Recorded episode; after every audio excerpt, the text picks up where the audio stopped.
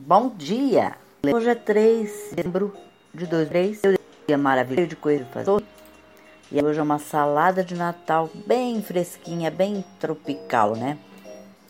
Os ingredientes que você vai precisar para a receita são 500 gramas de batata em cubos, 300 gramas de uva passa, de uva verde sem caroço, cortadas ao meio, dois talos de salsão em cubinho, uma cebola roxa picada, duas xícaras de maionese, duas colheres de sopa de azeite, 100 gramas de nozes picadas, um limão, sal a gosto,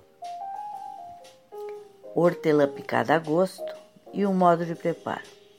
Cozinhe a batata em água fervente com sal até ficar al dente.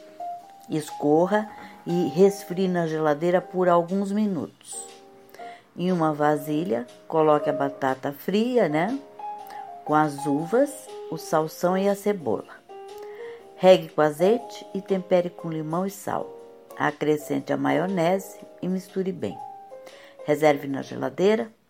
Aí você serve ou numa travessa bonita ou em, em taças individuais, que fica bem bacana, bem chique. E aí você decora com hortelã e nozes. Aqui você vai da tua cri criatividade também de, e do teu gosto, você, se você quiser misturar com uva passa também, abacaxi, fica a teu critério. E nove, não fique só no na receita que eu dito. Vá criando que é bem bacana. Vai experimentando. Faça aquela salada que você é acostumado a fazer ou acostumado a fazer.